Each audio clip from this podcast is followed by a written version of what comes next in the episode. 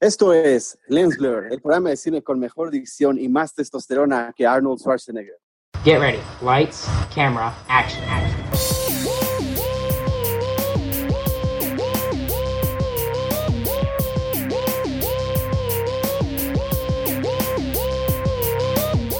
Esto es Lens Blur. Bienvenidos a Lens Blur, ¿cómo están? Ok. Bien, bien. Fue Esa la fra- frase de la semana. Esa frase de Schwarzenegger me lo imaginé en la película del regalo prometido, sobre todo. la película con más testosterona de Schwarzenegger, sin duda, ¿eh? Yo la verdad quise, quise no comentar nada, pero bueno, ustedes ya lo... Sí le, sí le dieron importancia a esa frase tan terrible. Depredador. En la- en Depredador en la 1 cuando dice, maldito hijo de perra, con otro tipo todo trabado y que se dan un... El, yo creo que el, el saludo más lleno de testosterona de toda la historia del cine, que hasta nos sale Sí. barba de... Y más memeable, ¿no? Exacto. ¿Cómo están? ¿Bien? Bien, Todo bien. bien. Todos bien, un programa más desde casa y con, ahora sí, ahora sí con muchas noticias, ¿no? Así es. Y parece que así va a seguir. Así es, parece, parece que va para largo. Así es. Empezando con que Sylvester Stallone confirmó una secuela ya para, para Demolition Man que, se- que está en, en desarrollo. Ya ven que a Sylvester Stallone no le gustan las secuelas. Exactamente. Casi, ¿no?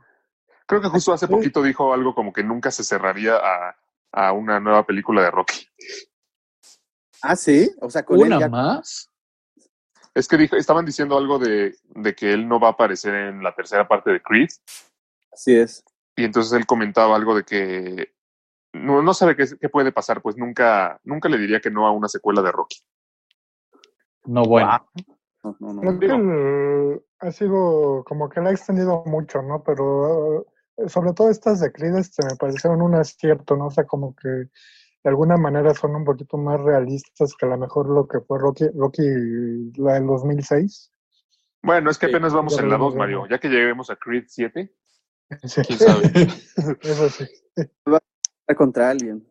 Aquí la, la pregunta es, Arnold Schwarzenegger, eh, digo, Stallone, bueno, y todos ellos, ¿a, a qué edad pretenden retirarse, no? ¿110 años, 130? ¿A qué horas ya Pues- pretenden hacer eso, no? Ah, Pues Yo creo, que, yo creo que la nostalgia, que es algo de lo que vamos a hablar el día de hoy, les Sí. dio bastante vida. O sea, yo creo que ya estaban medio retirados, pero la nostalgia, la nostalgia revivió a varios. A más Bueno. de uno, diría yo. En nostalgia se escucha un ching, ¿no? Un cajero y, y su billetera se, se engorda, ¿no? Cuando hablas de nostalgia. Exacto. Y de duda. hecho, el caso de Stallone es muy curioso. Él tuvo mucha suerte cuando entró al mundo del cine, porque como hay un dato curioso que no muchos saben, este el, el nombre que le pone, ¿no? De, de Italian Stallion, de la original de Rocky, ¿no? Que ahí- de ahí viene ese nombre. Este, fue a raíz de un, de un papel secundario que hizo en un- una película este, erótica de principios de los setentas. ¿En serio? Sí, y de ahí se, Esa- le que- se le quedó lo del de Italian Stallion. Sí. O sea que es. ese- esa película está en el mismo universo cinematográfico que las de Rocky. Aunque usted no lo crea. Y hablando de Robert esta- Pattinson reveló o no reveló en una entrevista que eh, eh, algo sobre la trama de Tenet, este proyecto de Christopher Nolan. Dijo que lo único que puede decir es que es un proyecto tan loco que no se acuerda eh, ni- ni- no se acuerda bien ni de qué se trata. Eh, y, y- y que nos puede adelantar que no es sobre viajes en el tiempo, como pues a, a juzgar por los avances eh, Sí, pareciera. pareciera. agentes del tiempo, ¿no? Que había dicho. Porque si ven en el tráiler se ven eh, los camiones, ¿no? Moviéndose en otra dirección temporal al que ellos van, ¿no? Y Pues, también mencionan en algún momento, esto todavía no ha, no ha sucedido, algo así. Áldale. Y ajá, justamente le dice, ¿no? ¿Y qué pasó aquí? Le dice, no, es que no, no ha sucedido, le dice en esa como habitación. Eh, recordando a Minority Report también, ¿no? Pero ya con esto que dice Pattinson, ya quién sabe, entonces. ¿Ustedes Y- cuánto hype tienen por esta película? Sí. 700%. Es- No lo dudo. esta, esta como que me llama, digo, digo, Dunkirk sí me gustó mucho, pero esta como que me despierta más curiosidad, este, sí, se me antoja mucho. Exacto. A mí se me antoja más que Dunkirk, he de decirlo. A mí también. Del estilo ya más de, actual, ¿no? De, de, de Nolan. Que también, dicho sea de paso, eh, le, leí- ya leí en varias fuentes también que pretenden avivar el cine volviendo a poner su trilogía de Batman. O sea, reestrenando su trilogía. ¿Tú qué sabes de esto, Alex? Eh, sí, sí escuché algo al respecto, pero me parece que esto es algo que van a hacer en China o en Japón, no me acuerdo. O sea, no, no es algo que no es algo que se pretenda traer aquí a México. Uh, pa- para que vuelvan a, a ver al vampiro con miedo, ¿no? Y ya no se lo coman. Pues no suena descabellado, ¿eh? O sea, la verdad es que eh, así como lo hicieron con Avatar en algún momento, que la reestrenaron, no suena descabellado que, que activar el cine con películas que ya pasaron, pero que son muy taquilleras y que la gente sin duda va a querer ir a ver. Y aquí en México sí están tomándose algunas medidas para esta reactivación de la que hablan. Por ejemplo, eh, el Autocinema Coyote ya anunció que va a reabrir el 3 de junio con ciertas medidas para evitar cualquier tipo de contacto. Eh, y también Cinemex, en, me parece que en Guadalajara está abriendo autocinemas también para, para como que atraer a la gente al cine. Este, yo leí que estaba como pactado la reapertura como general para el 15 de junio. Este, digo, no, no sé cómo, si eso se vaya a extender todavía más de acuerdo a conforme vaya avanzando esto. Pero, pues sí, o sea, lo que propone Nolan a mí me, me entusiasma, ¿no? O sea, es una buena manera de volver a jalar al- a, la audiencia y, bueno, a su público, ¿no? Está reestrenando las películas de Batman. Pero Bueno, no- esto, no lo, esto no lo propuso Nolan, ¿no? ¿Sí? Creo. No, no, no. Mm. Pero Legendary, no sé, alguno de los distribuidores. Bueno, eh, de cualquier forma creo que no sucederá aquí. Ha habido va- varios reestrenos de la trilogía de, de Dark Knight eh, Sí, sí. en el mundo y nunca ha sido aquí en México y siempre me enojo porque yo sí tengo ganas de volverlas a ver en el cine. No lo, no lo dudo, Alex, no lo dudo. Hay un par de noticias sobre eh, Apple TV Plus. La compañía productora de Ridley Scott aparentemente firmó un acuerdo con Apple para generar contenido para esta plataforma. Eh, además, también sur- eh, eh, surgieron hoy por la mañana rumores de que estarían interesados en adquirir derechos de material de catálogo, pues ya no solo material original. Creo que eso va un poquito en contra de la estrategia que plantearon al principio, pero no es ninguna información oficial, solamente son rumores. Y por último, estaba leyendo justo antes de que, de que empezáramos con el programa. eh, la semana pasada hablábamos de la película de Tom Hanks, Greyhound, que, que todavía no tiene una fecha de estreno después de que su estreno el 7 de mayo obviamente se hubiera cancelado. Y aparentemente Sony eh, canceló el estreno completamente y los derechos de, la, de distribución de la película se pusieron a la venta y Apple los compró por 70 millones de dólares. Así que es posible que veamos el estreno de esta película ya no en cines, sino en Apple TV Plus. Wow. Ok, interesante. Por ahí esta semana pudimos ver el estreno de Scooby-Doo, esta película que a mí me emocionaba bastante. La estrenaron en, en plataformas digitales, ya no se va a estrenar en cine. ¿Y ¿Y qué está tal? buena? Ah, no la he visto. No, no la he Ah, se visto, ve que te emocionaba un buen, ¿eh? No, pues es que no tengo la plataforma y aquí todo legal. Sí, Ah, esperando a, que, a que llegue, pero pues ¿Salió en Disney Plus? No, en la de Universal. Ah, yo te iba a decir, yo te la consigo. No, no es- Uy, no, ¿de qué que llega esa? Yo creo que vamos a tener Ese antes es- Disney Plus. Ese es el problema, por eso no la he visto. Oigan, y hablando de Disney Plus, eh, bueno, hablando de Disney en general, eh, se confirmó un live action de la película de Atlantis. ¿Alguien se acuerda de la película de Atlantis? Yo me No. acuerdo de la película de Atlantis, era buenísima. Sí, sí, Yo sí. me- Yo creo Me encanta esa película. Yo me acuerdo que existió, pero creo que Ah, solo no, en el bueno. No. sí, yo, yo igual muy vagamente lo recuerdo. Demasiado buena. Sí, yo creo que es mi favorita junto con Hércules y Mulan. Ah, pero sabemos que no nos podemos fiar de tus gustos, Raúl. ¿Qué? Pero sí de los míos. Pero sí de los... Eh, eh, te di- ah, no es cierto. Eh, Disney. Plus prepara una serie inspirada en el universo de los piratas del Caribe para, Ufa. O sea, para Disney Plus, así es. Esto llegó Plus. del mismo estudio que se ha encargado de las, de las películas de piratas. Parecen ser que ya están, ya saben que no, eh, no están recibiendo el mismo... para hablar de para hablar de una serie de piratas del Caribe, como cuál podría ser una línea a seguir, porque pues, ya vimos como prácticamente todo, ¿no? Con todas las entregas que nos dieron. A lo es. mejor Pues, como hace- aventuras antes o no sé. Pues No sé. hace unos, hace unos años, si no me equivoco, antes del estreno de Dead Men No, no Tales, se rumoraba mucho el hecho de que iban a hacer una, un reboot con un nuevo Jack. Sparrow este, siendo mujer, si no me equivoco. Sí, de hecho aquí mismo lo comentamos, creo. Entonces podrían reciclar esa, pues esa idea, ¿no? Así es. Y también están los, los, hay unos libros de las, las, las, vi- las aventuras de Jack de joven. Es una serie creo que de 15 volúmenes, eh, libros para niños. Y también, bueno, porque esto dijeron porque el cast sería mucho más joven que el de las Fíjate, fí- fíjate que esa me, me atraería mucho más, ¿no? Ver este como la vida de Jack de joven, este sí sería como una, una buena manera de refrescar, ¿no? Como toda la ¿Te historia. atraería de- mucho más que un reboot? Yo creo que sí. Ok. Sí, sí. Mm, Están- Yo creo que nadie necesita un reboot. Ni siquiera son. Definitivamente, definitivamente en eso concuerdo. Nadie, nadie quiere un reboot. Es verdad. Hablando de reboots, bueno, no sé si suenen a eso, pero si re- eh, justamente en la semana de los noventas hablábamos de Lois y Clark, las aventuras de Superman. Bueno, pues ahora el Arrowverse integrará a Superman y Lois. Eh, la- lugar de, de Arrow que ya acabó, que ya acaba este año.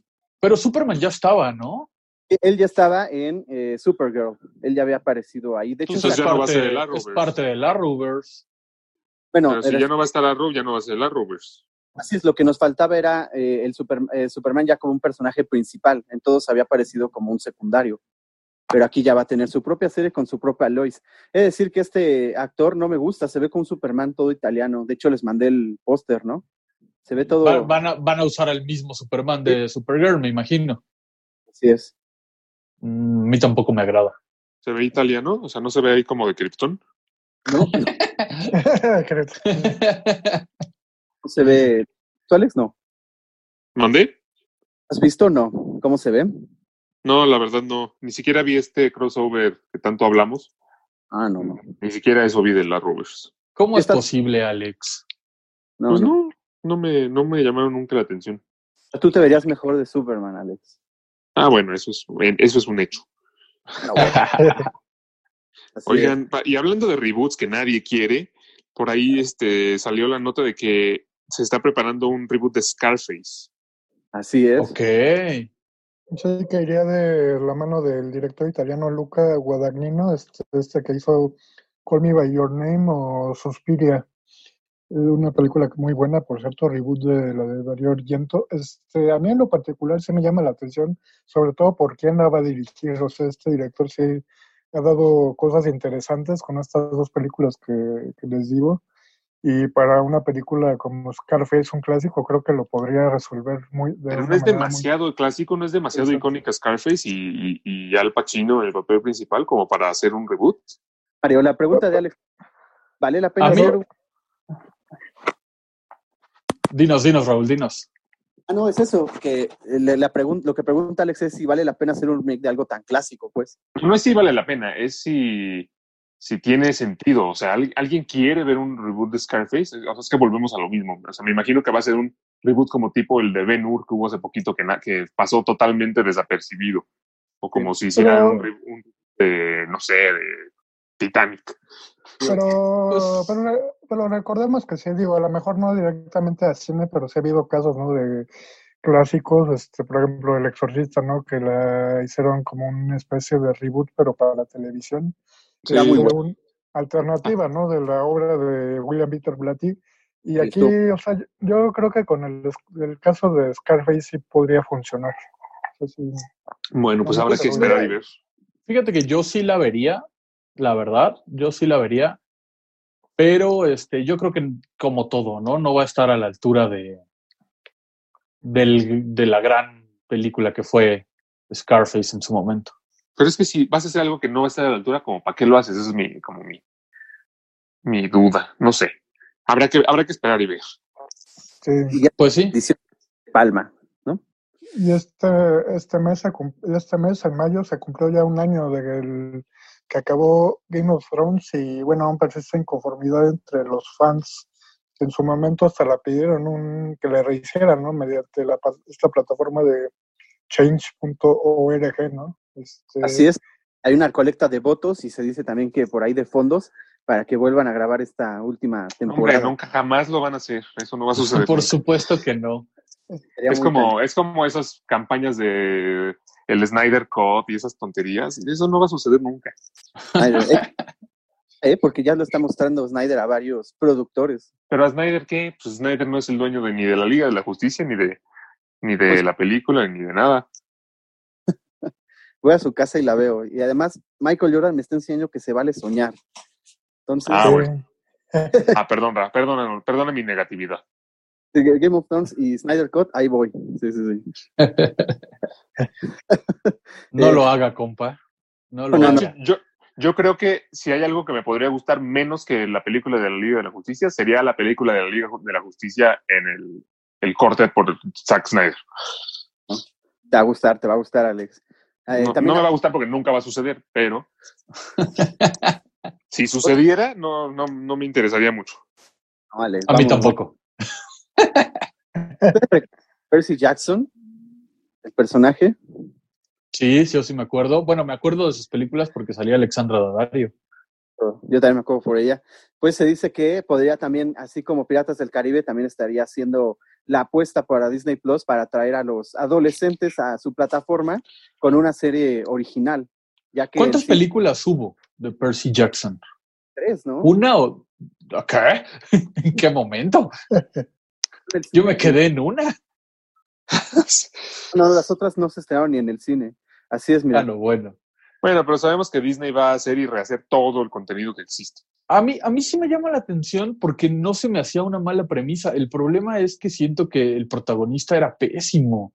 Era pésimo actor, o sea, no, no le quedaba, pero para nada. Exactamente. No le quedaba Yo- para nada. No, nada más fueron dos películas. Ok. Quedó en no. Quedó en ya no se hizo. Así es. La segunda ya se estrenó en el cine. A mí también se me hace muy buena eh, pues idea, además de que sus libros son también muy, muy buenos, pero yo creo que igual no supieron cómo, cómo hacerle, ¿no? Para llamar la atención de otro épico. No supieron cómo adaptarlo a la pantalla grande. Sí, no, no. Es que aparte- Entonces, el problema entonces ahora lo van a adaptar a la pantalla chica. Sí. Aunque yo creo que podrían hacerlo mejor. Porque el problema en la película fue que quisieron aprovechar esta oleada como de. eh, ¿Cómo se llama? Divergente, Hunger Games, Maze Runner y demás. Y, y, pues no, no le salió. O sea, saturaron el mercado también. Y Sí, pues, el lo que pasa siempre. Lo que pasa siempre, exacto. El. Ficunam va a lanzar una forma online, eh, más bien de forma online, su selección de filmes de, de la última edición y va a ser gratuita. Sí, esta edición de este festival, ay, perdón, este Alex, este, eh, fue a principios de año, justo antes de que empezara todo este rollo de, de la cuarentena, este, y ahora aprovechando precisamente el encierro, es que lanzarán de forma online su selección de películas del de la última edición. Entonces vale la pena que a los que les guste acercarse a este tipo de festivales, a ver las películas, pues que le echen un ojo. Perfecto. Perfecto. Y tenemos eh, un par de fechas de estreno que se fueron eh, nuevamente anunciadas. 5 de junio, la temporada final de 13 Reasons Why llegará a Netflix. Y el Así es. 28 de agosto es la Mm, nueva es- fecha tentativa para New Mutants, esta película que decimos que siempre dice va a estrenar, pero nunca se estrena. Por- Eso, Decirle a un es- tel- eh, eso sí me llama la atención, ¿eh? Me, me gustó, me gustó 13 Reasons Why, yo sí la quiero ver. a mí Sí, también, yo me- también quiero verla porque te- tengo que terminar de verla. Aunque sí, yo creo que ya la extendieron un poquito más de lo que, se- de lo que debían. eh, ¿saben Sí, ustedes? fue, fue, fue innecesario, pero, pero bueno, sí hay que verla. ¿Ustedes sabían que es de un libro esto? ¿Sí? Sí, yo sabía que Selena Gómez es productora de porque leyó el libro y le encantó. Exactamente. Ella fue la que, digamos que lo puso en la, en la mesa, ¿no? El autor Jay Asher no era muy conocido aún y, y pues le dio ese, ese pues, alto de Ese fe, ¿no? empuje. Sí, Hijo, sí, pero sí. a mí qué mal me cae. Sí, o sea, qué mal me cae su personaje. ¿De quién? ¿De Selena Gómez? Pero si Selena Gómez ni sale. No, de este cuate, de, del protagonista. ah. Clay, sí, a mí también. Clay, se me hace la persona más, este, no sé, molesta del Mol- mundo. Sí. Oigan, y ya para terminar con las noticias, tenemos eh, tres fallecimientos esta semana. Jerry Stiller, el papá de Ben Stiller, eh, murió, así como Gregory Tyree Boyce, actor de, de la saga de Twilight, y Fred Willard, un eh, famosísimo actor de, de comedia, entre otros, eh, fue el papá de Phil Dunphy en Modern Family, que acaba de terminar. Entonces, pues, Un actorazo. lamentable. Uy, sí, qué mala onda. Aquí te das cuenta, ¿no? Como la herencia que trae, ¿no? Pues, el, hijo, ¿no? Ben Stiller, de, pues, el, el comediante que fue su, su papá, ¿no? Así este, total, ¿no? Este, pues descansen en paz los tres, ¿no? Pues, Y la verdad, pero la verdad, de este Ben no le llega ni a los talones, ¿eh? Bueno, no es que sea malo ni nada, pero Sí. su Oh, sí, la verdad. medio mal. Sí. Sí, es medio. papá sí. Pero su papá en una institución, y no se diga, ¿no? No se diga, pues ninguno de los, de los tres. Digo, al final sí es un, un duro golpe, ¿no? Para todo esto. Así es.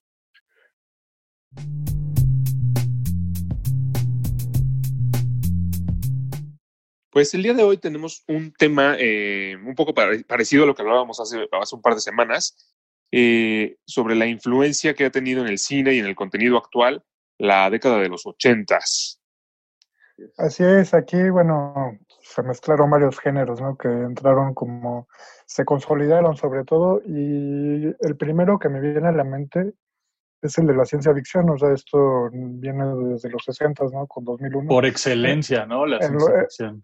En los 70 este, pues entra Star Wars, ¿no? Que es como la, que, la franquicia que la, la reinventó de alguna manera, y, en, y con los 80 pues se consolida, ¿no? Este, la- el episodio 5 y el 6, este, que entraron en esta década, y posteriormente una película de culto como Blade Runner, ¿no? Que fue otra, otra fuerte de- del género en esta década. Así es. Hay que recordar que la ciencia ficción antes era, pues, para niñitos, ¿no? O sea, Sí, hablar de ciencia ficción es casi, casi ocúltate, ¿no? Además, sí, pasó algo- Ocúltate. Más Además de- pasó algo en los ochentas con la ciencia ficción que se convirtió además en como una combinación entre ciencia ficción y acción, ¿no? Tuvimos muchas películas como Total Recall, como Aliens, como Terminator, que eh, empezaron como esta tendencia de, de- de agarrar la ciencia ficción y hacerla además una película de, de acción y explosiones y, y- y grandes batallas. Sí, Así o sea, es. como que, como que se volvió cool, ¿no? En, en, en esta época, porque efectivamente el, el hecho de que la, la ciencia ficción, por ejemplo, lo podemos ver en Volver al Futuro, que todavía se consideraba como de geeks, como de, de perdedores, como el papá de Marty, sí. y este, ¿cómo se llama? Y, y ya en los ochentas que adquiere esta, esta acción y, y se abre mucho que el tema espacial, que el tema, este, que el tema fantasioso y demás, es cuando empieza a tomar como más protagonismo este género. Para mí en los ochentas fue como su boom. Sí, di- digamos, yo... Sí, adelante, Alex. Ah, nada más iba a decir que, pues, o sea, este género eh, y, y este tipo de películas tiene su influencia hasta el día de hoy, porque seguimos teniendo hasta el, hasta el momento secuelas de Star Wars, eh, remakes de, de Terminator, de eh, secuela de Blade Runner que tuvimos hace un par de años. O sea, se- seguimos como. Ahora, esa, te- esa tendencia que fue muy novedosa en los años 80, ahora es lo que lo que está Lo que generando marca este boom de la mucho- nostalgia, ¿no? Sí, marca mucho del contenido que vemos actualmente, ¿no? Sí, y aquí volvemos a lo que comentábamos hace un rato de Stallone, ¿no? Este, actores que se consolidaron en esta década, Stallone, Harrison Ford, este, Schwarzenegger, este, y otros más, ¿no? Que a raíz de las franquicias que crearon, este, Harrison Ford, en otro caso, Indiana Jones, ¿no? Este, Claro. películas de aventuras, este, que también hasta la fecha, este, sigue con un posible nuevo estreno, ¿no? Este, ya hubieron noticias Sí. de eso. Pero, Eh, y sí, o sea, la, la otra parte de la influencia es cómo, cómo han sabido refrescar de alguna manera, ¿no? Acudiendo a nuevos actores y así, pero manteniendo como de alguna manera la esencia, ¿no? De lo que fueron esas historias. De hecho, aparte lo dijimos hace rato con Stallone, que estuvo un poco muerto, retirado en, en su momento, muchos de estos actores hicieron sus carreras en estas épocas, como el hecho de Harrison Ford, que lo mencionas ahorita, ¿no? Sí, sí, y sí, sí retomó un poquito esto que decían de la ciencia ficción. Sí lo dividiría, dividiría como en dos partes, ¿no? Primero en la parte de la acción, que fue como empezó, ¿no? O sea, estas secuelas del episodio 5 y 6 de Star Wars, este... La Claro. misma, Bla- la misma Blade Runner, a pesar de ser considerada como una película diferente, como más de culto, este sí tiene pues, su parte de acción, ¿no? Así de disparos. y No, es que eh, justamente Blade Runner tiene esta ciencia ficción y esta acción combinadas, ¿no? Y con tiene una filosofía, uff, no, no sé. Sí. Qué bueno. sí. Y, y la segunda parte, pues ya se conjuntaron como géneros, ¿no? Incluso este, piensas en Ghostbusters, este clásico, ¿no? Ya, ya como se, se inmiscuye ahí de alguna manera la comedia también, ¿no? Ahí. Aunque Claro. usted, a mí me gusta el concepto de Ghostbusters, pero la verdad las películas sí, sí, se me hacen aburridonas. ¿Ustedes qué dicen? A mí me pasó igual. la- eh, yo, la verdad, tardé mucho tiempo en verlas. Y cuando finalmente las vi, fue así como, ah, ¿de veras? ¿De veras tienen tanto fanbase estas películas? Como que no me, no me encantaron. Me acuerdo mucho de la caricatura, eso sí. La caricatura sí. Pero te digo que lo bueno de Ghostbusters es más el concepto, ¿no? El de irte con tus amigos a atrapar fantasmas con tecnología acá, ¿no? De punta, bueno, sobre todo para un niño de los 80, que eso es lo que más gustó, más que las mismas historias en sí, ¿no?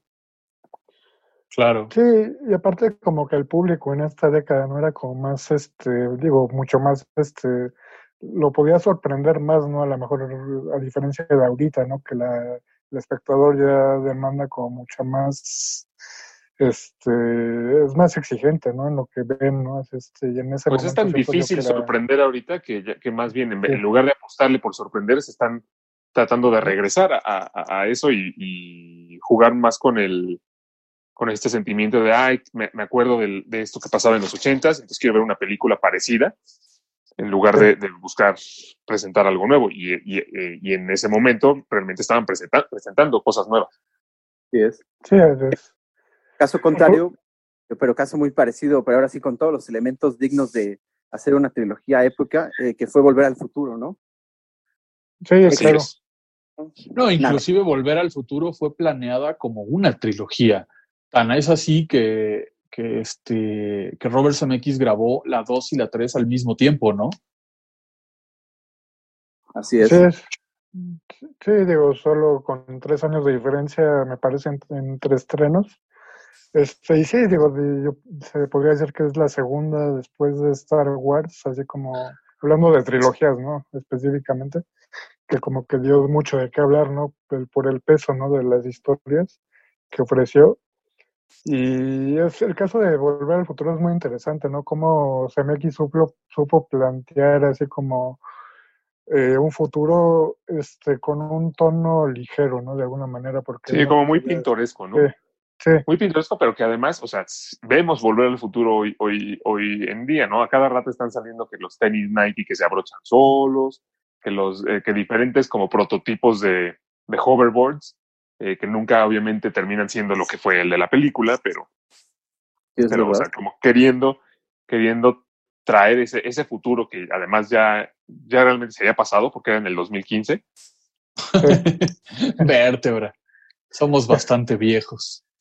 Incluso, incluso estaba viendo el otro día que, se, que estaban planeando un eh, lanzar un nuevo modelo del, del DeLorean.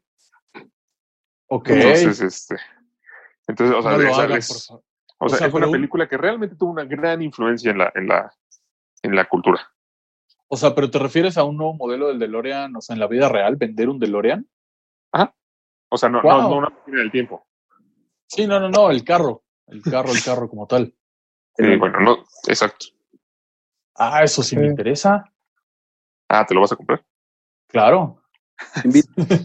Si pudiera, si, si pudiera comprarme un DeLorean de los ochentas, me lo compraría, sin dudarlo. Me encanta ese carro. sí, yo también.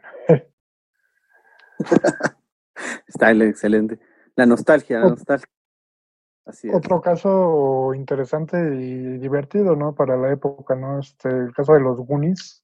Yo recuerdo cuando que cuando vi esta película de más chico, ¿no? Digo, bueno, de chico, ¿no? Este, me emocionaba mucho, ¿no? Ver así cómo se, se, se escapaban de la casa primero.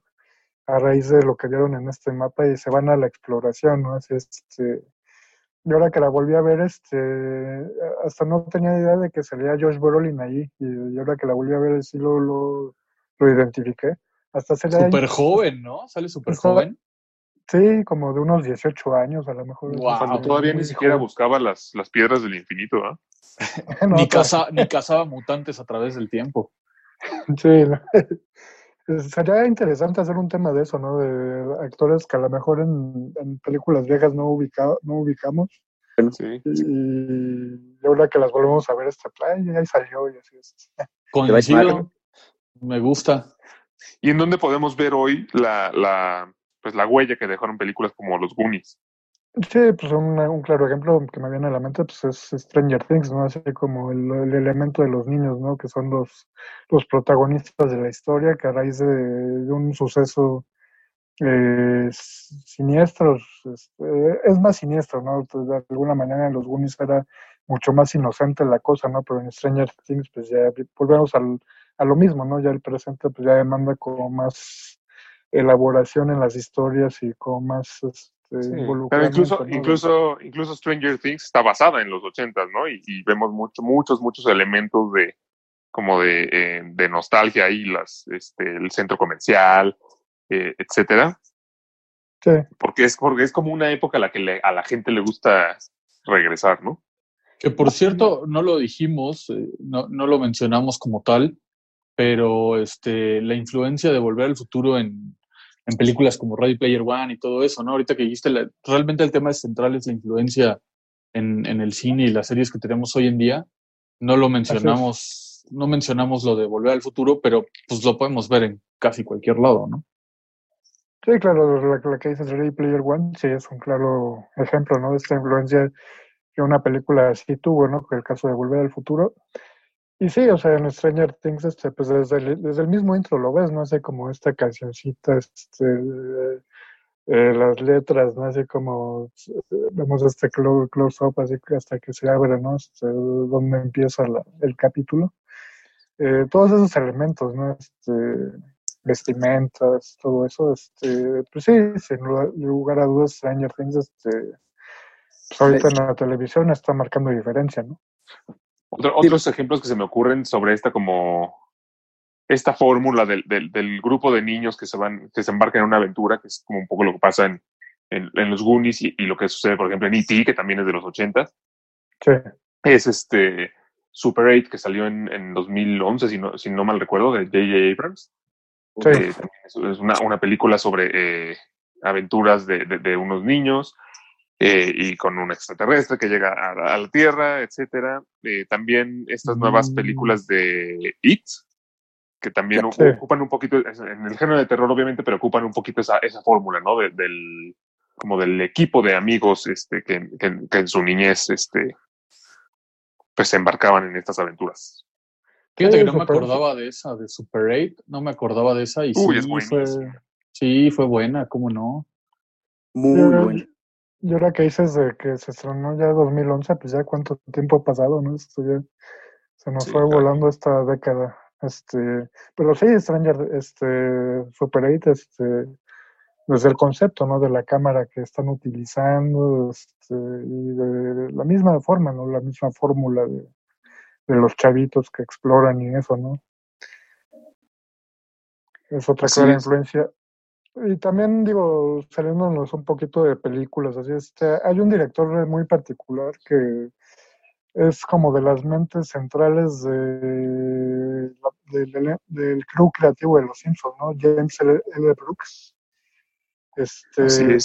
también direc- director de películas como La Fuerza del Cariño, que, este, que ganó el Oscar en el 84, o As Good As It Gets, ¿no? De Mejor Imposible, este, pues directores que, que se consolidaron a raíz de esta década, ¿no? Buscando así como explotar el género comedia.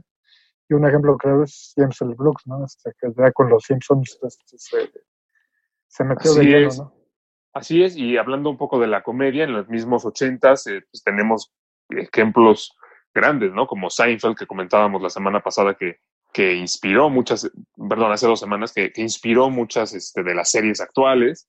Eh, y también eh, pues, los, los mismos Simpson que se estrenaron en el, 80 y, en el 89 y pues a, a la fecha ta- no solo siguen vigentes, sino que han inspirado una variedad de otras de otras series de series animadas. Sí, es, Así es. Claro, claro, claro. es una comedia como que se salía, ¿no? O, o vi- o veías comedia muy chafa, chafa, que de hecho yo me acuerdo que en esos tiempos era comedia gringa. Bueno, así le decían mis, mi, mi papá y otras personas ya adultas, decían, ah, comedia gringa, ¿no? Es como despectivamente o advirtiéndote que es difícil, ¿no? Digo, porque Sí. al final, ¿no? Con lo que encontrabas aquí con el Chavo del Ocho y lo que sea que uno veía aquí en Claro, Latinoamérica. nada que ver. Sí, de alguna forma, o encontrabas algo muy bueno, ¿no? O encontrabas algo verdaderamente malísimo, ¿no? Que por alguna razón a los norteamericanos les encantaba. También me acuerdo de Married with Children, no sé si ustedes la llegaron a ver. Sí, claro, con, con ay, se me fue el nombre del actor, el que hace a Jay en Modern Family. Tú, eh, era súper, Ed Sí, O'Neill, sí. Ed O'Neill. sí, sí, sí. Pero era buena, bueno, a mí me gustaba, ¿no? Ya dependía a quién le gustara qué. Así es. Así es. Y, y otro, otro género que en los años 80 empezó a surgir y que ha agarrado una popularidad enorme es, es el género de, de películas bélicas, ¿no? Sí es. Así, así es, este género también tuvo su impacto importante en los ochentas, eh, por directores este, que desde, desde los setentas ya traían una consolidación. Este, el primer caso es este Coppola ¿no? con Apocalypse Now, hasta finales de los setentas, este, esta película sobre la guerra de Vietnam, muy oscura, ¿no? Este, pero que catapultó el género ya para películas como Platoon, ¿no? Este, la guerra de Vietnam, pues, el tema central desde siempre, ¿no? Este, Sí, casi claro. siempre del, del género Claro. Viet- Vietnam y la Segunda Guerra Mundial, ¿no? Sí, sí, Sí. sí. Y aquí tenemos, como diría yo, las dos más representativas de los ochentas, ¿no? Platoon, esta de un muy joven, este, Charlie Sheen, ¿no? Este, que también sale en Apocalypse Now, este, o Full Metal Jacket, ¿no? Esta de Kubrick. Ustedes se pueden imaginar a Charlie Sheen en una película seria, además de guerra. Pues en, ¿cómo se llama? En Wall Street. Sí, sí, sí. Ah, sí, cierto, sí, cierto. Bueno, a mí si me lo hubieran dicho hace unos años que empezaba a ver Two and a Half Men, no les hubiera creído nada. Y Scary Movie. Sí, no, sí, no, definitivamente piensas en Charlie Sheen y, ¿no? O sea, no lo podría relacionar para nada. No, pues yo ya pienso en Charlie Sheen y pienso en un loco drogadicto, pero No, yo aún conservo su, ¿cómo se llama? Este, la imagen de él, de, ¿cómo se llama? De Two and a Half. bueno. Eh, también, Todavía, sí, un dato interesante de Full Metal Jacket, yo no sabía, eh, que fue prohibido en algunos estados de, Estados Unidos, sobre todo aquellos que tienen mayor presencia militar. Esto porque, de acuerdo a, algunos eh, que estaban de, bueno, con familias, ¿no? Que estaban muy, bueno, que sus, eh, ya sea sus hijos o los padres de familia pertenecían a la milicia, eh, se acusó esta película de ser muy contraproducente en cuanto a los métodos que usaban en el ejército, o sea, que era que una exageración muy crítica. muy crítica. Entonces, eh, tuvo varias amenazas, ¿no? De, los, de parte de los mismos militares que no vendiera propaganda, así lo decían, propaganda soviética, ¿no? Para, para el control mental y todo, que ellos luchaban por su país, por honor y por, por cosas más de, de luz, ¿no? Cosas más, más bondadosas que lo que se muestra en la película. Así es, sí, una película crudísima, la verdad, este, y de hecho pues, sale un ex militar, este, Lee Ermey, que es el, el sargento, ¿no? Que los instruye, ¿no? Este, todo este método duro, ¿no? Este, de entrenarlos, este, pues le, le suma más al, al, al realismo que retrata, ¿no? De la historia. Él, yo tengo entendido que tiene escrito sus guiones, ¿no? Él los va improvisando a como los vivió. Así es. ok. Entonces, Y la influencia sí. de estas películas, eh, bueno, tenemos in- infinidad de películas de, de guerra, pero también llegó a la, a la pantalla, ¿no? Tenemos series como Band of Brothers, como The Pacific, que, que son series de guerra, pero eh, abordadas en una forma muy cinematográfica, ¿no? Así es. Sí, la, ver- la verdad es un género que pues todo el tiempo está produciendo, o sea, no es el bélico, O sea, Pearl Harbor, este, va- varias, ¿no? Y ahora lo curioso es que recientemente tuvimos una película que innovó, ¿no? De alguna manera la forma de contar, ¿no? A partir de pues el menor número de tomas, ¿no? Este, el caso de 1917, ¿no? Pues, Sí, wow. Es verdad, es verdad. Que Claro, mucha fue- gente, no, mucha gente no le ha dado la oportunidad por el hecho de que es larga y es, es un poco difícil de digerir, pero sí hay que aprovechar la oportunidad para recomendarla porque es una muy buena película, ¿no? Sí, definitivamente, este, yo, di- yo diría que está marcando como un nuevo rumbo, ¿no? Para retratar el género como mucho más, más cercano todavía, ¿no? O sea, no, Así no, es. no quedarse de lejos, sino, sino Más, re- cerca, más realista, ¿no? Sí, También, pero también hay que recordar que no es un género para todos, ¿no? Incluso eh, desde los 80, no, es, no era un género para todos, era, Ningún género es un género para todos. no, o sea, me refiero, eh, eh, no, es un género, digamos, eh, que se podría tomar como algo patriótico, ¿no? Que sea como que no eres americano si no lo estás viendo, o no, eres, no fuiste un soldado, no sé, algo así, sino es algo que solamente trata de retractar lo que realmente pasa o pasó en esos lugares y en esos tiempos de la historia, ¿no?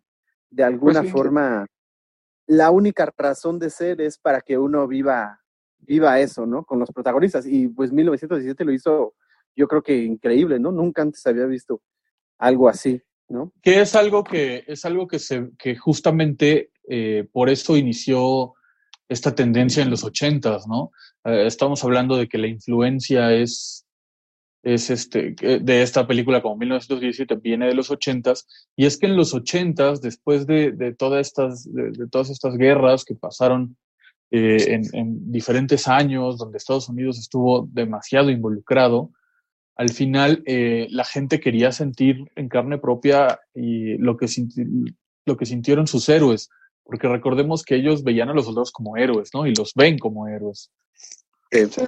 Y, y esto que comentaba Raúl, este, yo siento que, digo, es como el género más susceptible a ser, este, de alguna manera censurado políticamente, ¿no? Porque, o sea, se presta mucho a verlo de un, de un solo enfoque, ¿no? O sea, habl- hablamos de la industria más grande, ¿no? El cine, ¿no? Este. La gringa, ¿no? De Hollywood, este, pues sí, o sea, evidentemente siguen una línea, ¿no? De ver una, una manera, ¿no? De, de, de lo que fue el suceso, ¿no? Claro. Y a, a diferencia de lo que hizo Kubrick, por ejemplo, en Full Metal Jacket, que es como una visión como más este, incómoda, ¿no? De alguna manera políticamente hablando. Sí, así es. Y hablando un poquito de, de Matazón, bueno, la cantidad de, de tanto héroes de acción, ¿no? Bueno, actores de acción que salieron en esos tiempos y películas, pues, lo único que consistían era ver quién mataba a más personas con una. Sí, el género, el género de acción que, bueno, creo que, o sea, como de acción pura, que creo que empezó más o menos en estas, en estas épocas y continuó a lo largo de los, de los 90, ¿no? A, raíz de, de los años 80 tenemos héroes como Rambo, como, eh, ¿cómo se llama? Em, Bruce Willis en Duro de Matar, Mel Gibson en Arma Mortal, to- todos estos eh, héroes de acción que son los que ahorita entran en las películas de los indestructibles, ¿no? Estas de, de los viejitos héroes de acción. Exacto. Otro, otra película interesante que se nos ha pasado comentar es Mad Max, ¿no? Este Mel, Mel Gibson. Perdón, Mario, como que te cortaste un poco y no, no te escuché bien. Esta otra película que se nos, había esta- nos, se nos estaba pasando a comentar, la de Mad Max de Mel Gibson. También, Otro, otro clásico ochentero, ¿no? Definitivamente. Buenísima. sí, es que a mí tampoco me gustan nada las de Mad Max. ¿Por No, no. qué? De verdad que lo intenté, pero no. No me gustan ni, las, no me odien. no me gustan las viejas, no me gusta la nueva. Puta, No, ¿En serio la nueva no te gustó? no. Bueno, a ver, Wow. Arma, la 1 es del 87, ¿te gustó? Y Raúl, dejen de molestar a Mad Max, mejor hablemos de otra cosa. Mejor. es de Literal. Arma A mí me Mortal. encanta la arma mortal. Y a mí también. Sí, sí, sí. Y Duro de Matar me gustaban bastante las primeras, pero ya, la- ya las últimas, como no sé cuántas son ya, ya están bastante chafas. Uy, no, ahí, ahí sí difiero. Bueno, no, no difiero. Estoy de acuerdo. Sí, las últimas están bastante chafas. La 4 y la 5 dieron vergüenza para mí. Pero este, yo también, yo sí soy muy fan de las de Duro de Matar. Me encantan esas películas. Y la primera es un clásico. Sin 80, duda. ¿No? ¿Hay hoy en día algún actor que sea tan representante del cine de acción como lo fueron todas estas figuras de los años 80? Lío te va a decir La Roca, ¿no? O, bueno, pero un actor que no de pena. Una- una- un actor, un que se lo tome la gente en serio. Eh, Tom Cruise, tal vez. sí, Tom Cruise puede ser. Mm, Liam Neeson no, ¿verdad? Sería mucho decir. Tal vez nomás por Pero Liam, le- bueno, Liam Neeson es como, como todo un género de acción por sí mismo, por el, sí mismo, ¿no? Sí. Sí, es pero que un, un- un actor así al nivel de al nivel de un Sylvester Stallone o algo así. mm, sí, bueno, es que Jason Statham no se me hace tan, tan famosón. Eh, es- es- yo creo que yo lo pondría, a Jason Statham lo pondría en el mismo, en el mismo grupo de La Roca y Vin Diesel y eso. Ah, Vin Diesel, sí. Nuestro es querido. que se- no, siento yo que la, vi- la, la virtud de, de, de Harrison Ford, por ejemplo, es, o sea, eran como muy representati- representativos del cine de acción, pero como que eran versátiles, ¿no? claro. O sea, sab- sabían como dar otro tipo de papeles también. Sí, Claro. Harrison Ford desde que te hacía una película de acción, como te hacía un presidente, te hacía una romántica, estoy de acuerdo con eso, eran más Bueno, pero ese, es- versátiles. ese es el caso de Harrison Ford, pero por ejemplo, actores súper icónicos del cine de acción de los ochentas como Stallone o Schwarzenegger, no, no te los crees en nada que no sea de acción. ¿Estamos de acuerdo? O sea, la Schwarzenegger película... en el regalo prometido sí. Eh, es- nah, es- o sea, es, es chis- es chistosa la película, es chistosa, pero, Tiene- pero su Ya. papel no se lo crees para nada. No, por eso, es de acción comedia, yo así lo vi. Que Sí, tenía no, bueno, también en Junior, ¿no? Ajá. Golpeas, explota, vuela, ¿no? Es de acción. Creo que, creo que más bien la diferencia con algunos, con los actores de acción de hoy, puede, podría ser que a lo mejor son un poco más versátiles, ¿no? Con la excepción de La Roca, que, que bueno, ya saben que a mí me cae muy mal, pero No, hombre, ¿en serio? bueno, no me cae mal él, no tengo nada en contra de él, no lo conozco. Simplemente consi- considero que, que, que es bastante mal actor y todos sus papeles son exactamente iguales. Sí, sí, totalmente de acuerdo. Ok. Por ahí, ¿no creen que, por ejemplo, un, un Chris Evans podría... Yo sé que no es Pues- tanto de acción, pero yo creo que sí ya se ha ganado Pues un que- lugar ahí como... Te puede hacer No. una Pues no sé, romántica, porque- como algo serio. Bueno, es, es que por eso, justamente como que a él lo siento como un actor un poco más versátil. Yo también. O sea, como lo puedes ver en algo de acción como el Capitán América, también lo ves en, en series de drama, en películas de, de comedia romántica, etcétera. Entonces, no sé si yo lo catalogaría como un héroe de acción. Oigan, y también uno que está acordando que venía él desde los setentas haciendo un género que ya parece hasta extinto en algunos sentidos, que son las artes marciales, hablando del mismo Bruce Lee, que sus últimas películas fueron en los, en los ochentas, ¿no? Y todo el, el legado que dejó de esa unión entre el Oriente y aquí en, en- en América, ¿no? Secuencias de acción de los, desde los ochentas que no existirían ahora en los noventas si no hubiera sido por, por este... Ahora en los 90, Raúl, wow, tú sí que viajaste en el tiempo. No, bueno, pero- algo, algo, que, algo que sí, por ejemplo, hay que decir es que Jackie Chan le debe su carrera a Bruce Lee, ¿no? Así es, así es. Sí, no, y piensas en otros casos, pues ya de de Occidente puramente, ¿no? De Claude Van Damme, otro clásico, ¿no? Así como de este tipo de películas, ¿no? Enfocadas a artes marciales. este, Al, ¿no? Steven Seagal. eh, Van, Van Damme, Steven Seagal también otro ejemplo, ¿no? Así como de este tipo de, Eh, Chuck de- Norris. De género, ¿no? Este, Uy, Chuck Norris. Sí, es cierto. Nunca, nunca he considerado a Chuck Norris un actor, ¿sabes? Es como un ente, por- eh, un ente aparte. pues es que no es actor, solamente es farol. sí. Entrenó en la escuela oficial de Bruce Lee. No, No, ma- eso, eso me hace más considerarlo no actor. exacto. Creo que es más actor La Roca que Chuck Norris.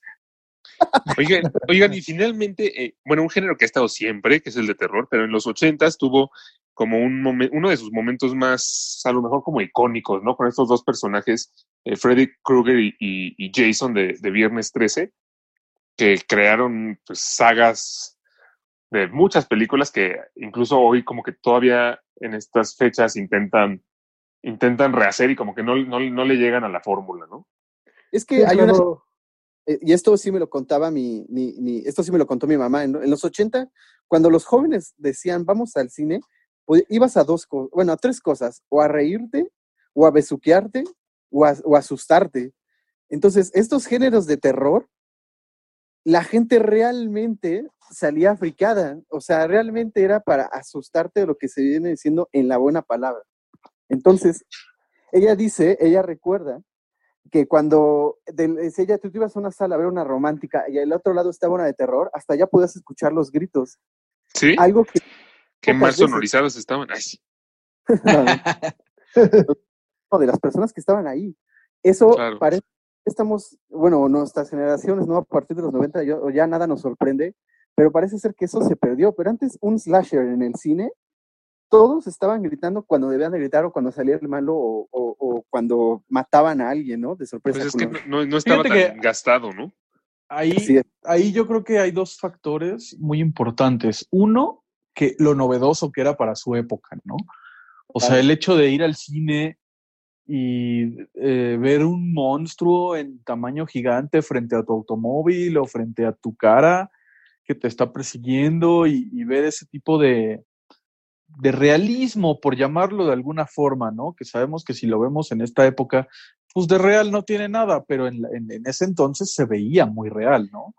Entonces, Sí, yo creo que ese factor y el hecho de que eh, los efectos especiales, lejos de ayudar, eh, han, pues han hecho que las películas se vean poco creíbles y traten de ahondar más en el, en el terror de, de la manera equivocada, siento yo.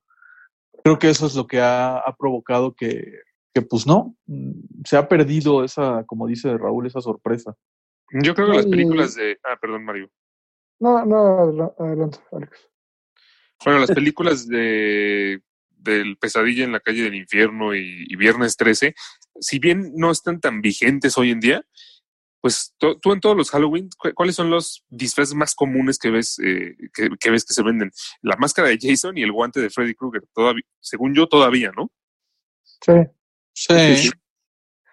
No, y es que es lo que quería comentar un poquito. O sea, tú uno piensa en películas, pues las clásicas, ¿no? Icónicas del cine de terror, este, El Exorcista, El bebé de Rosemary, este, la misma El Resplandor. O sea, son películas aparte, diría yo, porque a partir de Viernes 13, esa película que sale en el, en el 80 precisamente, como que siento que es la, es la pionera de este tipo de cine de terror que va enfocado como a los personajes los personajes que tienen que luchar. Bueno, Viernes 13 y, Halloween, ¿no? Que es un poquito de antes, esas dos como de, de los asesinos, ¿no? De- que van al acecho de los de los personajes, ¿no? Este, sí, como de suspenso, persecución. sí. Scooby-Dooescas. Ay, sí. No, y que de hecho si no, si no han visto la, la viejita de Viernes 13, la, la original, este, vale la pena, o sea, no, o sea, no, no piensan que van a ver este, el resplandor o algo así, o sea, o sea, yo digo que esas se cuecen aparte, pero Viernes 13, el experimento, ¿no? Que involucró el hecho de grabar tomas objetivos así, sin saber nunca quién es el asesino, ¿no? Ya hasta casi al final, ¿no? así como Sí, es buenísimo. impactaron bastante estas, ese tipo de tomas, ¿no? Sí, sí, sí. ¿Cuál fue, el- qué es lo que lo que a ustedes más les gusta que les dejó, que les dejaron la década de los ochentas en cuestión de cine y, y series, Mario? A mí yo me quedo con el terror y la ciencia ficción. O sea, me me quedo con la ciencia ficción por el caso de Blade Runner sobre todo. Y el cine de terror por lo que les acabo de comentar, ¿no? El- esta nueva manera de acercar el género, ¿no? Este, que si bien no es como que tan al nivel de El Exorcista, no vuelvo a lo mismo, pero sí tuvo su innovación en, el, en la época, ¿no? Mario, digo, perdón, Raúl. Ah, perdón, Miguel. No, dale, dale, dale, dale. No, no, di, di, comenta lo que ibas a comentar. Dilo, No, dilo. bueno, iba a decir que en, en- en el caso del cine de terror nos ha dejado bastante legado en, en cuanto a la variedad, ¿no? De, de monstruos que ahora se busca plasmar y, y se busca mostrar en pantalla. Ok, ¿y, y a ti cuál- qué es lo que, lo, lo, lo que más te gusta de, de esa época?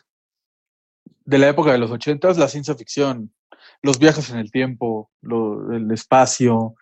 O sea, yo sí soy mucho de, de viajes en el tiempo, de, de toda esta ficción de, de- de viajar por el espacio y, y demás. Lo futurista también me gusta mucho, entonces yo creo que yo me quedaría con eso. Ok. Ahora, la próxima vez que ves que viajes en el tiempo, tráete a Raúl de vuelta a los 2020, ¿no? Que se quedó en los 90. Raúl, a ti que te dejaron los 80. Y definitivamente sí fue Star Wars, a pesar de que las vi ya, ya después, pero saber y, y que todo eso viene de, de esa época, ¿no? Sobre todo el episodio 5 y el, y el 6, que me, fascinaron, ¿no? Y al final marcaron todo lo que es el, eh, lo, que son extraterrestres, ¿no? Lo que son todo ese, el poder imaginar mundos y planetas y civilizaciones que están más allá de, de la comprensión. Y el segundo tema, algo que a mi padre le encantaba, yo creo que fue gracias a eso, le encantaban las películas de acción y pues a mí igual, eran las películas que más nos sentábamos a ver. Y me acuerdo que él me decía, ah, mira, él salió en esta y en esta, o sea, cuando íbamos normalmente en esos tiempos, ¿no? Al Blockbuster o a la video, ¿qué? Videomax, o no me acuerdo cómo se llamaba. Videocentro. Intro exacto. nos- El videocentro, sí, cierto. Sí, sí, sí. Y él me decía, mira, esa está buena. O sea, él me platicaba de las películas que él veía en la, en la universidad y todo eso. Y sí, 90% de la acción y una que otra bélica. Va. Ok. Yo me quedo con el, con el cine de acción. A mí me encantan todavía, me, me gusta seguirlas viendo. Películas como Aliens, como eh, les decía Duro de Matar, eh, Arma Mortal, todo ese, ese tipo de películas siempre me ha gustado mucho. Entonces, este, yo creo que yo me quedaría con esa, con esa parte. Muy Ok. Y Película bueno, ya ¿no? película favorita nada más agregar, pues Volver al Futuro, sin duda. De esa época, Volver al Futuro. Ok.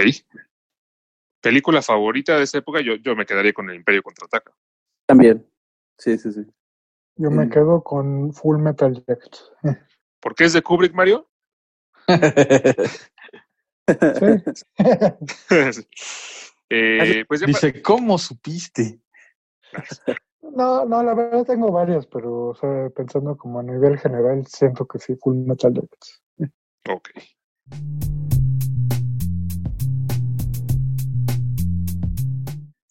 Pues ya para cerrar el programa, eh, pues yo les recomiendo la quinta temporada de Billions, que ya, ya está en Netflix. Eh, está, está saliendo un capítulo por semana. Ahorita vamos en el capítulo 3 y está muy bueno. Va a decir, ay, no, cuando acabe. No, no, no, no Sí. sabes de qué trata, Alex. ¿Se acuerda de, de- dinos, ¿de qué trata Billions? Billions se trata de eh, un. ¿cómo, ¿Cómo se llama el District Attorney en México? El fiscal. ¿De fiscales? del fiscal de Nueva York y un, el, el dueño de una de un despacho de inversión. Entonces trata como de la vida de los billonarios y, y, y como esta lucha de poder. Es muy bueno. Ok. medio- Un poquito, quitando no de abogados, pero de esos eh, características de quién tiene ahora sí que, ¿no? Las, las tanates más grandes. Sí, Muy bien. Yo les, yo les quiero recomendar un documental que está en Netflix muy interesante sobre la Segunda Guerra Mundial. World War Second, World War II in Color. Segunda Guerra Mundial a color. Lo interesante de este documental es que fue rescatado ¿no? de manera digital y está a color, así la, la imagen.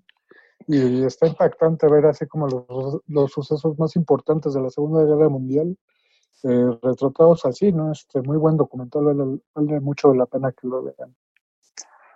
Ok. entonces, Hay que verlo. Sí. Perfecto. Eh, yo les tengo dos recomendaciones y las dos están en Netflix. Una original, que es producida por este Eddie Murphy, se llama Hollywood. Eh, de hecho, se estrenó, creo que la semana pasada. ah, sí, ya está en mi lista, pero todavía no, todavía no he empezado. Bueno, ahí están. Le, tiene varios productores ejecutivos, entre el que más destaca es obviamente este, eh, perdón, Ryan, Ryan Murphy, uno de los, de los Murphys, y Jeremy Pope. Eh, trata de una especie de Hollywood, ¿no? Después de la Segunda Guerra Mundial. eh, Oye, pero entonces, ¿sabes, ¿es de Eddie Murphy o de Ryan Murphy? Ryan Murphy. Sí, Ah, sí. Ok, Ay, como siempre. Sí, sí, sí, de los- eh, en donde, bueno, eh, es un, digamos, el, el Hollywood fresco, el Hollywood lleno de, de oportunidades, ¿no? De sueños. Entonces, en esa serie eh, se ve, ¿no? Cómo las grandes producciones empezaban a, a darle oportunidad a, los, a las personas que estaban recién llegando, tanto actores, actrices, productores. Entonces, es una mirada muy objetiva dentro de lo que viene siendo, ¿no? El mundo de, de, de Hollywood. Eh, Y descartan la participación de este Jim Parsons, el- lo recordamos en Big Bang Theory, ¿no? Claro. Y este Dylan McDermott, quien también ha aparecido entre varias en American Horror Story. Entonces tiene un buen reparto, muy joven el, el reparto para todo lo que están llevándolo, pero pues muy interesante. Y la segunda, para los que extrañan, pues ya, ya sabemos que ya acabó Modern Family, y ya había acabado desde hace mucho tiempo The Office, una propuesta súper interesante de comedia eh, combinado con, eh, con la vida de, bueno, de policías, ¿no? Policial con comedia. Se llama Brooklyn Nine-Nine. Yo creo que es ahorita la que tiene la, la corona del mejor, eh, de la mejor comedia en estos tiempos. Ya cuenta con siete temporadas, de las cuales seis ya están disponibles en Netflix. Está Excelente. buenísima. Excelente, pues ahí lo tienen, tienen varias cosas para, para ver y seguramente muchos de ustedes tendrán mucho tiempo eh, ahorita que estamos en Sí. nuestras casas. eh, entonces, eh, pues, Afortunada o desafortunadamente, ¿no? Sí, así es. Eh, muchas gracias por escucharnos y nos vemos aquí, bueno, nos escuchamos aquí la próxima semana. Bye, Perfecto, gracias por Bye, Nos escucharnos. escuchamos, escríbanos sus sugerencias.